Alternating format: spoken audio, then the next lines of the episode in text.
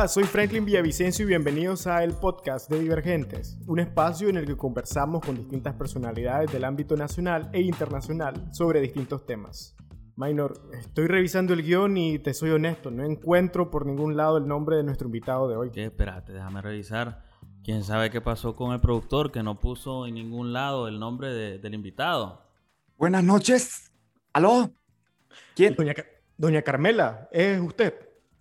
Pero, pero, ¿por qué quién me puso esta llamada? Que yo no sé quién me la.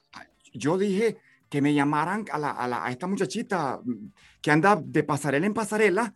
¿Y, ¿Y con quién me pusieron ahí? A ver, la secretaria. Disculpe, disculpe, doña Carmela, seguro fue el productor que se equivocó. Es que andamos buscando un chavalo que se llama, que le dicen lo Queen, que, que nos enteramos de que estaba tratando de comunicarse con usted para participar en este mecanismo de selección a propósito de que a Berenice la, quieren inhibir de la candidatura a vicepresidencia. Sí, ya lo, ya lo he estado viendo, este, que me, no me gusta que, se pone a veces a estar diciendo cosas ahí y a estar hablando mal de mi amiga la Rosario, de, mi amiguita la Rosario, ¿verdad? Que, eh, eh, y habla, hablando también bien de la Berenice esta, que, que, no me la esté tratando con cariño, porque esta muchacha suele dar vueltas, pasarela y esto y el otro.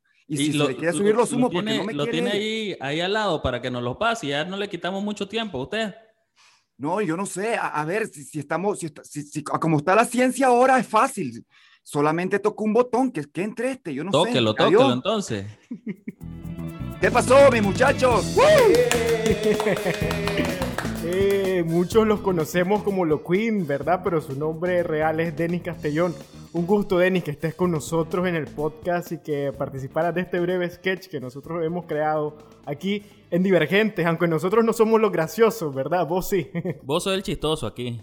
No, no, gracias, gracias a ustedes, gracias a la gente que nos escucha y eh, na nada de que soy el gracioso. Yo creo que los nicaragüenses tenemos el huehuense a flor de piel y todo es que nos den cuerdita y sacamos el, el, sarcasmo pesado. Teníamos rato de estar posponiendo esta entrevista, esta conversación, mejor dicho, eh, y pues yo me alegro bastante, Franklin, de que al fin eh, tenemos, a, tenemos a Denis con nosotros y que podemos disfrutar pues de una charla bastante amena, bastante pues con humor cargado, humor del bueno también.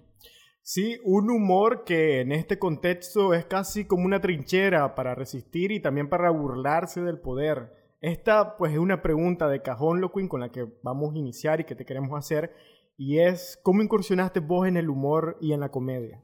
El humor, eh, aprovechándome de que los nicaragüenses casi nacemos con ese, como en ese huehuense, ¿no? Eh, que normalmente lo hemos escondido muchos pero lo andamos en todos lados y lo escondemos por cultura, ¿no? Porque no se ve adecuado, se ve irrespetuoso andar haciendo broma, andar de, de, de jinca jinca, como decimos, casi todos tenemos eso desde la infancia. Bueno, yo era así, ¿no? Desde el colegio, desde la, desde la casa, haciéndole sátira a todo mundo, a mis hermanos, a mi mamá, a mi papá. Y yo lo, siempre lo he dicho que los profesores, eh, yo era ese niño que andaba haciéndole este, burlas, ¿no? Y aprovechando eh, cuando el estudiante siente que el maestro le exige mucho, el estudiante necesita hacer una especie de catarsis, ¿no? Y burlarse de él.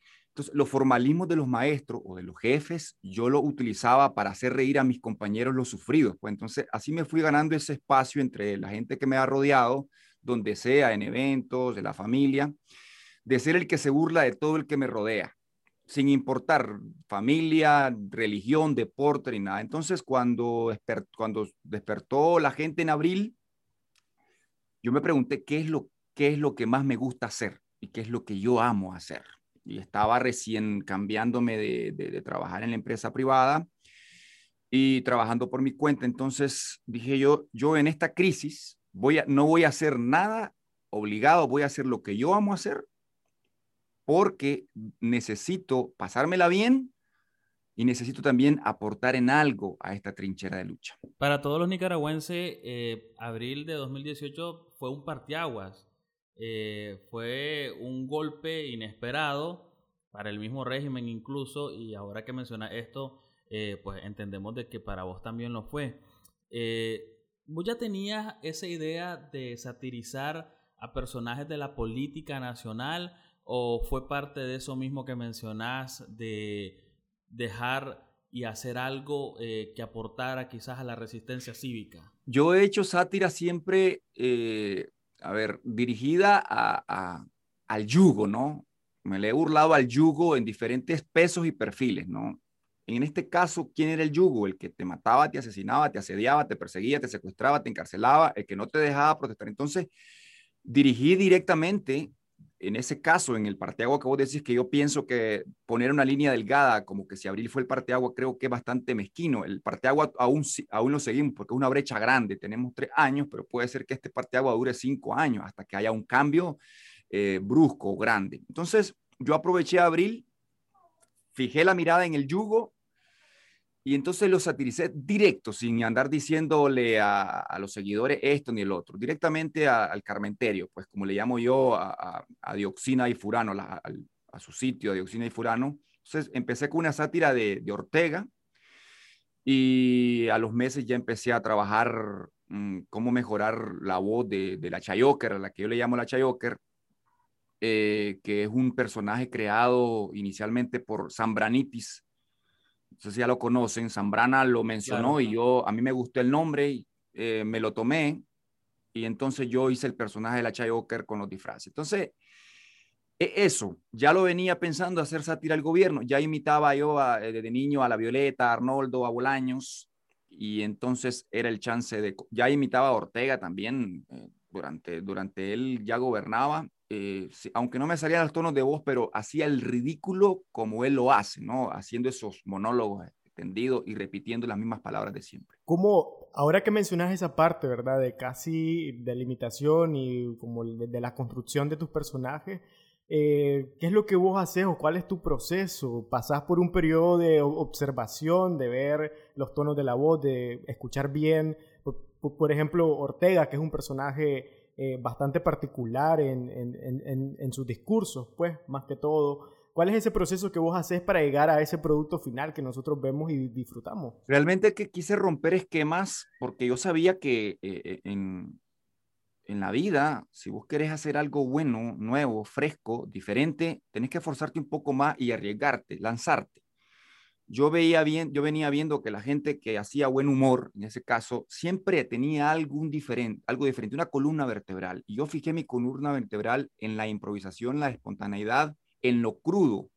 Y dar el salto es empezar a hacer el ridículo totalmente. Entonces yo mi preparación está basada en, en, en, en la marcha, voy haciendo mejoras y cambios. incluso en la marcha durante el video, no preparo nada, absolutamente nada más que para que me vean y me escuchen, así como ahorita, por ejemplo, eh, y en la marcha voy haciendo ajustes. Si yo tengo a mano una peluca que no es la del personaje, yo me la pongo y cuento algo de que por qué estoy usando esa peluca. Por ejemplo, eh, todos los políticos son gordos, calvos, timbones, eh, muchas veces barbudos y caminan con buenas ropas. Entonces, yo no tenía esos recursos. ¿Qué hacía?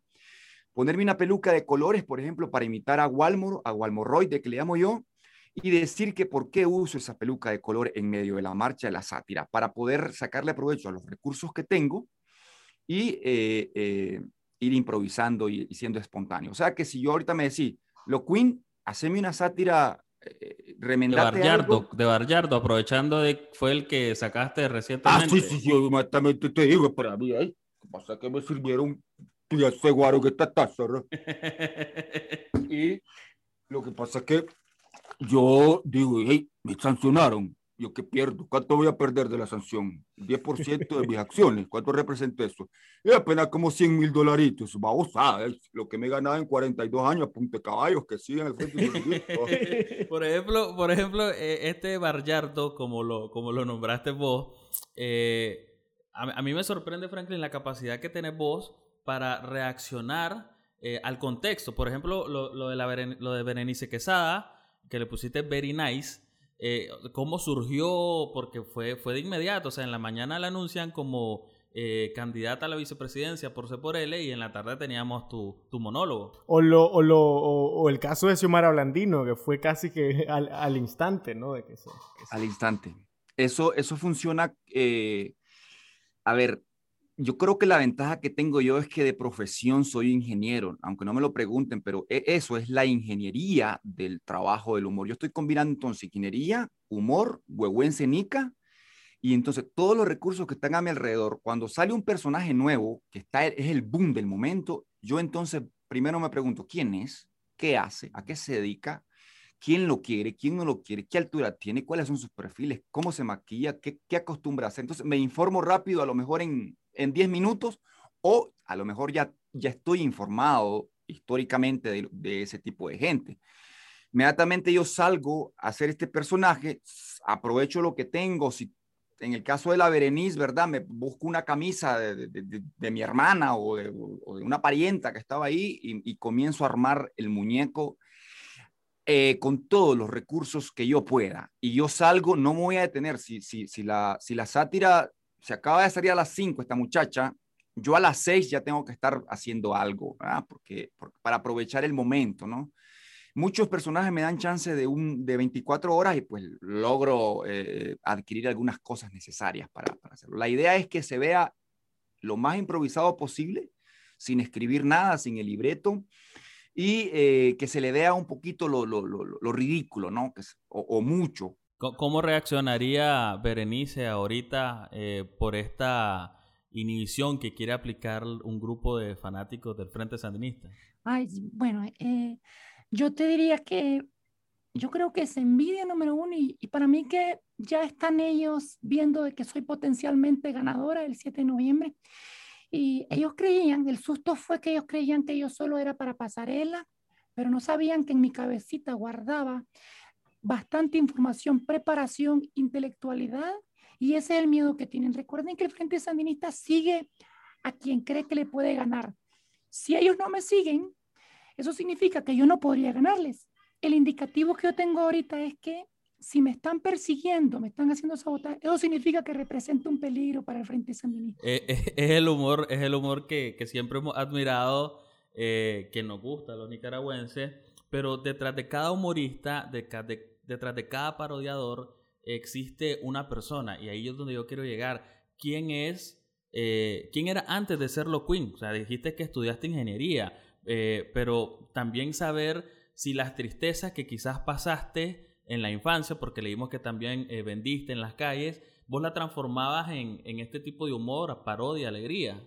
Sí, históricamente las bondades, esas son la, las bondades de la guerra, que te extreman en, en, la vida, ¿no? Entonces, como nací en Huihuilí, el Bozaguaji era zona de guerra en los 80 y nací justamente en 1979, entonces estuve cerca de las balas como un niño, ¿no? Mi papá era militar y mi papá llegaba contando, vengo de un, de un combate ahorita, de, de plan de grama, decía él. Entonces ya, ya te cargabas de eso y como semanal había un combate en esa zona, cuando escuchábamos balas sabíamos que mi papá estaba en peligro, ¿no? Y, y le preguntábamos a mi mamá, ¿será que lo mataron? ¿Será? Entonces nos fuimos cargando de esas dificultades que te van haciendo fuerte a temprana edad. Entonces yo maduré eh, eh, en cuanto a la vida, ¿no? Maduré eh, temprano porque me fui haciendo responsable incluso entre siete hermanos, yo creía que era el mayor, yo creía que era adulto, yo creía que tenía que trabajar con mi papá y mamá, entonces empecé a vender a los siete años, a ilustrar y andar en la calle, ¿no? Me crié en la terminal de buses de Ocotal, de, pero no dejé de estudiar y gracias a los organismos no gubernamentales que entraron en los 90,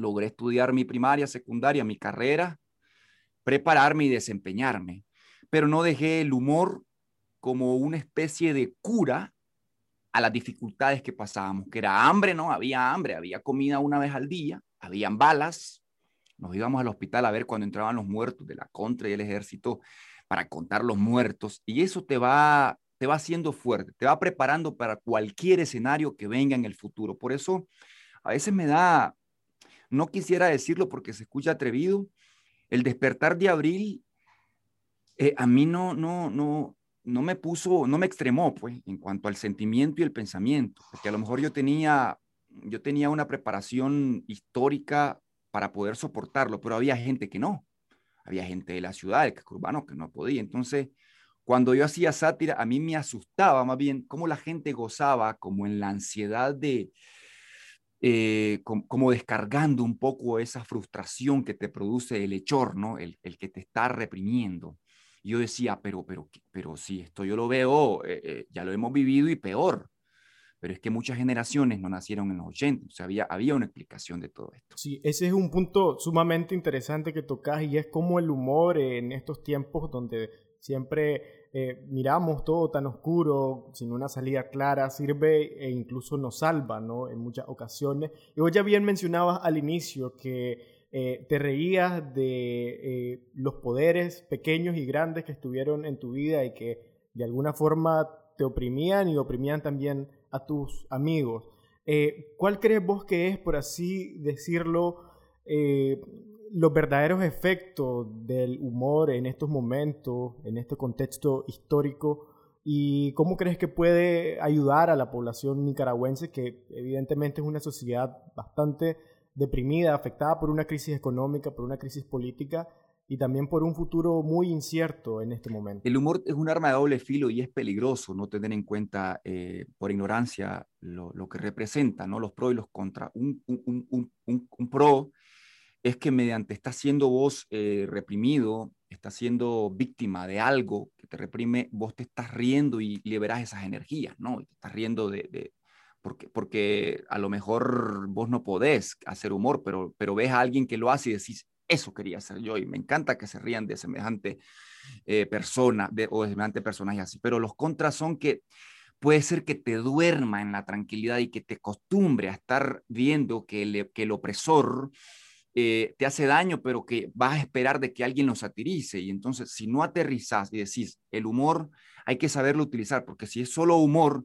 y no lleva un contenido social y no lleva eh, en medio eh, fibras de verdad, filtro de verdad, filtra, filtro de apertura de ojos, entonces es un humor que es peligroso más bien porque el, el Carmenterio, por ejemplo, va a estar esperando que yo le estoy amansando a la gente mediante risa y a él no le importa que yo me esté riendo de él, mientras él tranquilamente los tiene engañados. Entonces, ante esa situación, yo debo de, tener en cuenta en la sátira o en el contenido diario todos esos detalles para no que la gente no se eche a esperar del humor.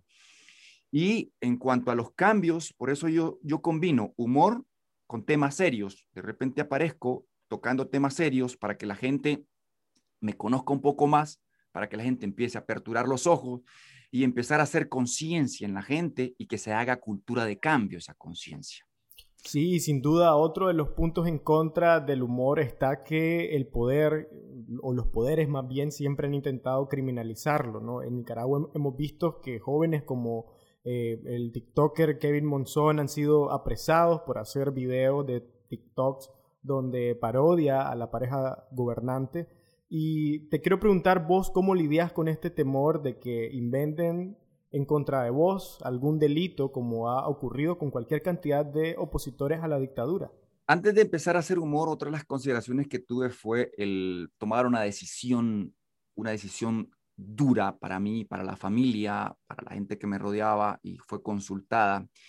Y era que yo sabía a quién estaba eh, haciéndole sátira y burla, ¿no? Y además de burla contando verdades que, incluso las desconocen eh, dentro de sus mismas filas. Entonces, ese es como una idea kamikaze y es como un suicidio potencial a largo plazo. Entonces, en lugar de tomar decisiones apuradas sin sacarle algún provecho en la vida, yo hago humor al asesino y en algún momento puedo pensar que me puede matar. Eso es lo peor, ¿no? Porque va a violar el, derecho inalienable número uno, la vida.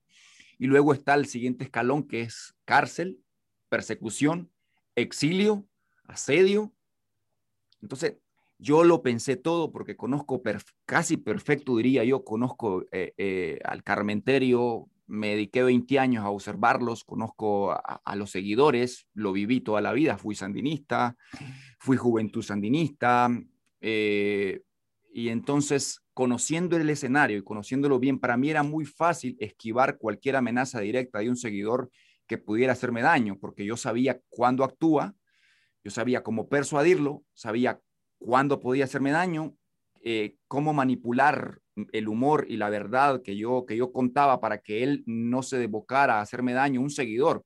Y en cuanto al Carmenterio, que las decisiones de ellos para hacerte daño son un poco más pro, eh, de protocolo, son más eh, mecanizadas, también conocía cómo me iban a hacer daño, con leyes, con, con impulsos de vigilancia que mandaban a gente de, de, rango bajo a seguirme. Por ejemplo, eh, las filas o el Estado en el área que me desempeñé de la ingeniería, mandaban a, la gente de la ingeniería a perseguirme, a mandarme mensajes como de, para que yo me controlara, para que yo bajara el gas, para que yo eh, no, no exagerara en el contenido. Y yo, y yo eh, pude lidiar con eso, con mensajes de amenaza.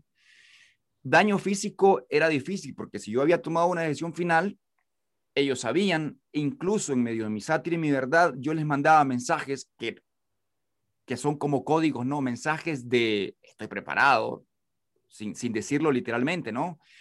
Eh, si me querés hacer daño, pues, pues es posible que también vos recibas daño. Cosas así, mensajes que, que, que la gente de, ignorante lo sabe notar y que a mí me colaboraban para estar bien, ¿no? Otra cosa de las grandes ventajas que tuve yo es que cuando reventó Abril yo estaba inmerso incluso entre amistades del Frente Sandinista a ver, grupos de WhatsApp, Facebook, redes sociales, familia con la que me reunía, porque eso pasó en la mayoría parte nicaragüense. Eh, Abril nos, nos, nos, sorprendió y, a mediano plazo nos fuimos cada quien yendo para cada lado, ¿no? El, el, amigo que no aguantaba mi sátira se fue yendo, le parecía que yo le faltaba respeto a su, a su doña, otro que sí la soportaba se fue quedando otro que le gustaba la sátira que yo hacía, lo veía como una forma de burlarse, porque él no puede, porque le pueden hacer daño, y lo veía como, bueno, ya que el flaco lo hace, lo voy a ver y con mucho cuidado. Y a lo mejor me alertaba cuando sentía que podía yo correr peligro. Me mandaba un mensajito, mira, flaco, se está hablando así, así, así de vos aquí en esta zona, en los WhatsApp, en los medios. Tené cuidado con tal cosa, ¿no? Entonces, es, esa, esa ha sido una de mis grandes ventajas, ¿no?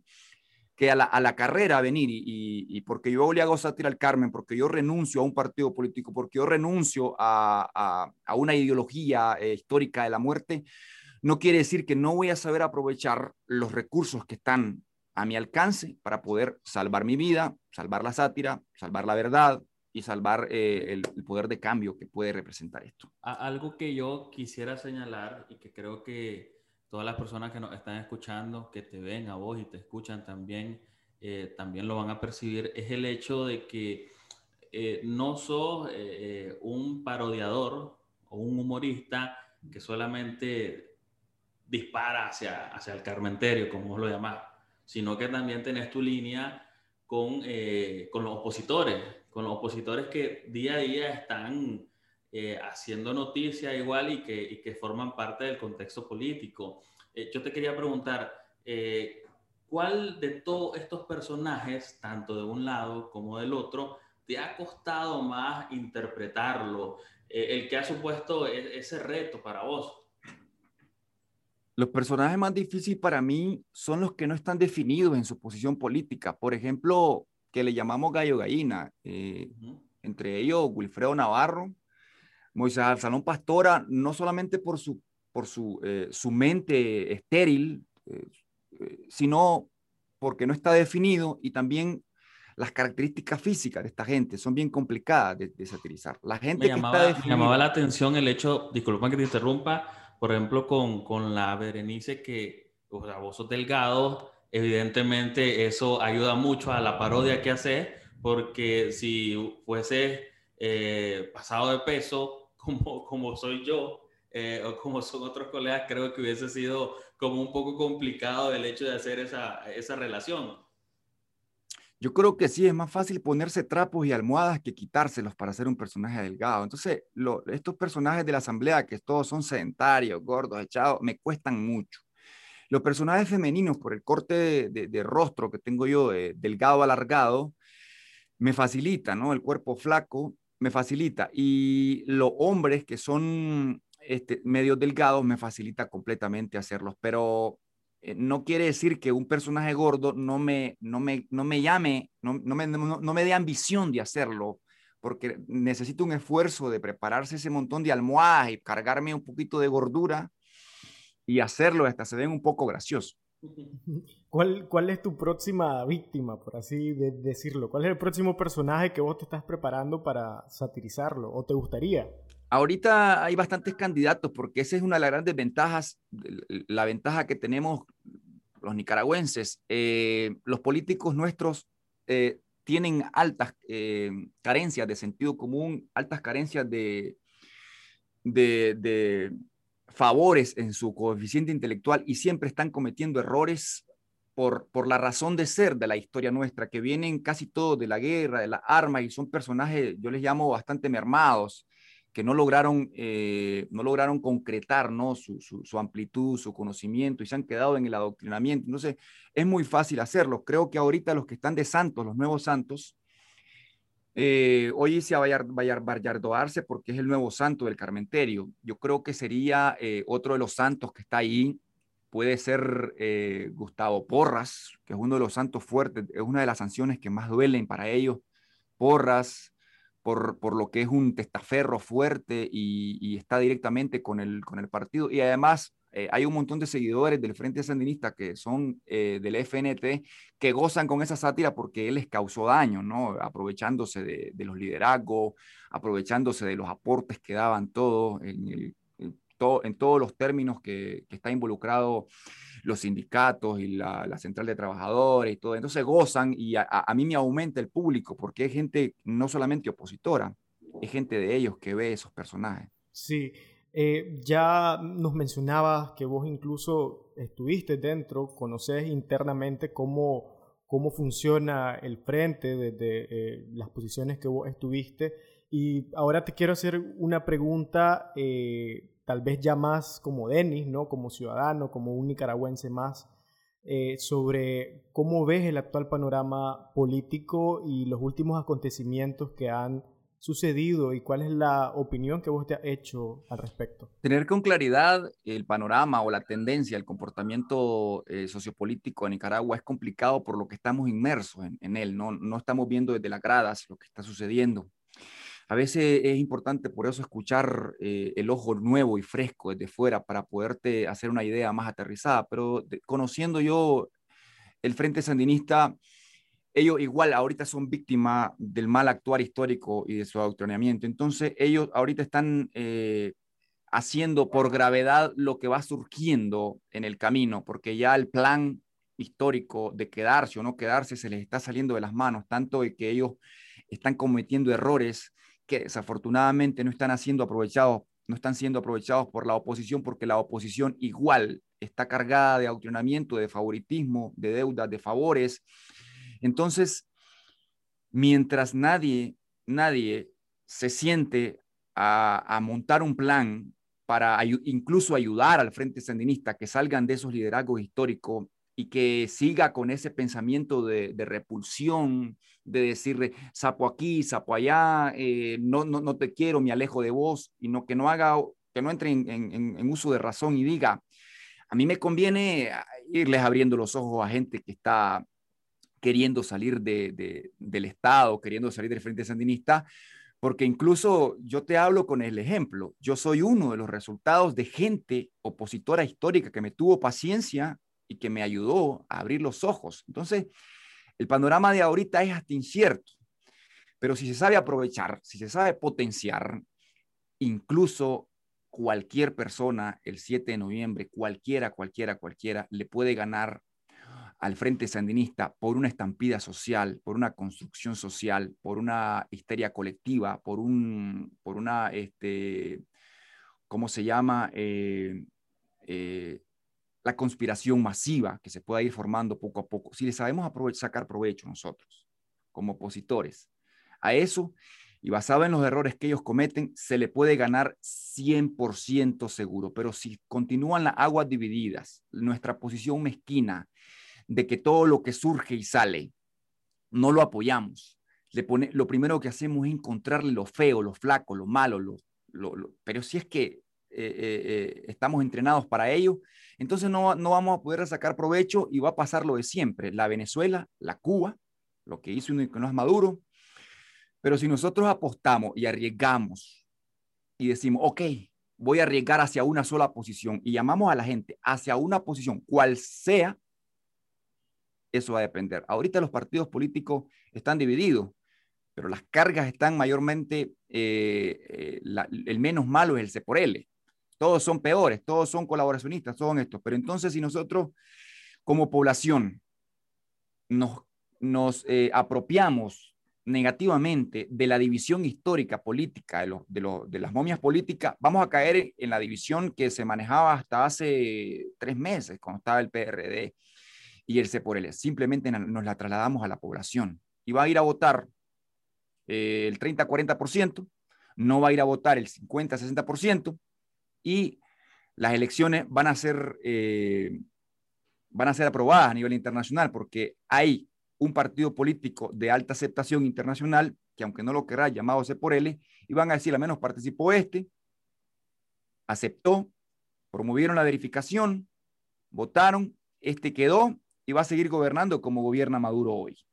Pero si nosotros corremos riesgo, como corre el artista, el, el, el, payaso, como corre riesgo el humorista, como corre riesgo el ingeniero, como corre riesgo todo aquel que en un día triunfa, viendo el camino oscuro, pero que se avienta y se arriesga y se da una oportunidad a una de las tantas luchas pacíficas, de, una de las tantas oportunidades en lucha pacífica que hay, que se llaman las elecciones, es posible que, que demos la sorpresa. Y yo creo que no deberíamos descartar esa posibilidad, porque ¿qué perdés? El no ya lo tenés, la continuidad de Ortega ya la tenés. Si vos decidís aprovechar inteligentemente esa pequeña oportunidad que tenés, la puedes potenciar. Veremos qué, qué ocurre a pocos, a escasos meses del 7 de noviembre. Hoy venía eh, a hacer un mandadito eh, por la zona centro de Managua. Entonces en el taxi en el que me movilizaba eh, estaba escuchando el audio, porque solo tenía el audio en ese momento, de uno de tus videos. me llamaba la atención el hecho de que eh, yo te lo mencionaba al inicio, o sea, vos has popularizado bastante en redes sociales, pero que ya traslades eh, tus personajes a la gente que ve en el bus, a la gente que ve en el taxi, a las personas de a pie. Eh, ¿Qué se siente? ¿Qué siente Denny? ¿Qué siente los Queen con eso? Y, y, cómo se acostumbran o cómo te acostumbras a la popularidad, pues?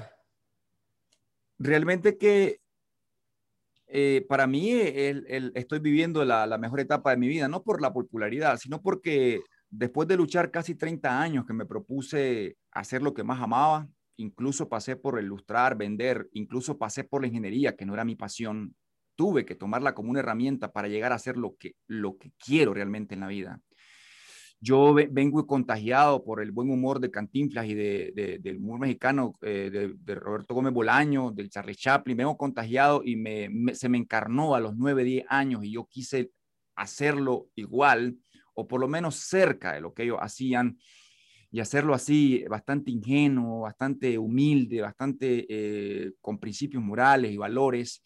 Y creo que después de que renuncié a la ingeniería, porque ya no, ya no trabajo a la ingeniería, ya, ya estoy viviendo prácticamente de lo que hago por el YouTube, creo que logré iniciar a cumplir mi sueño. Entonces lo que pasa alrededor para mí es como un extra, ¿no? Es un extra que no, no, no, no sé si lo disfruto o no, porque siento que es parte de ese sueño. Y si hay gente involucrada, riéndose, gozando, es como la gasolina, es como el combustible diario, ¿no? Para seguirlo haciendo sin, sin pensar en si me ir bien o mal. Estoy haciendo lo que amo. Gracias, Denis. Gracias, Loquin, por haber compartido con nosotros y con quienes nos escuchan.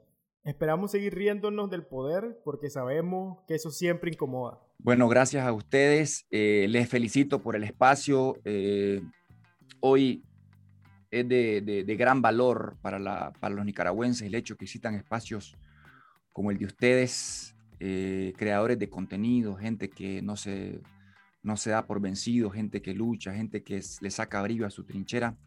Es importante que sigan apareciendo espacios como estos. Les agradezco la oportunidad y el gesto que ustedes tuvieron de, de, escribirme para que yo pudiera aparecer con ustedes. Y también le agradezco a la gente que escucha y ve estos espacios y que cree en ellos, cree en ellos y piensa que, en, algún, en algún momento también puede llegar a hacerlo, ¿no? Muchas gracias, Tenny, por estar con nosotros, hablando, participando. Y gracias también eh, a todos ustedes que nos escuchan. Buenas noches, buenas tardes. A ver, ¿qué pasó? Este, ¿Por Eh, qué se están despidiendo? A ver, se están despidiendo y qué- no me qué tienen eso, Minor? Yo- yo creo que, yo creo que nos intervinieron, así que En mejor. ningún programa, a ver, le voy a aclarar, por favor, en ningún espacio televisado y radial, mucho mejor radial, porque recuerden que yo aparezco a las 12, le voy a permitir minúsculos puchitos vandálicos, arenitas, que no me tengan en cuenta. ¿Qué Yo creo, que no, este yo creo que nos intervinieron en la comunicación, así que mejor vamos a acordar esto, Franklin. Saludos, nos vemos en la próxima. Ey, no me cortes. Hoy, hoy, hoy.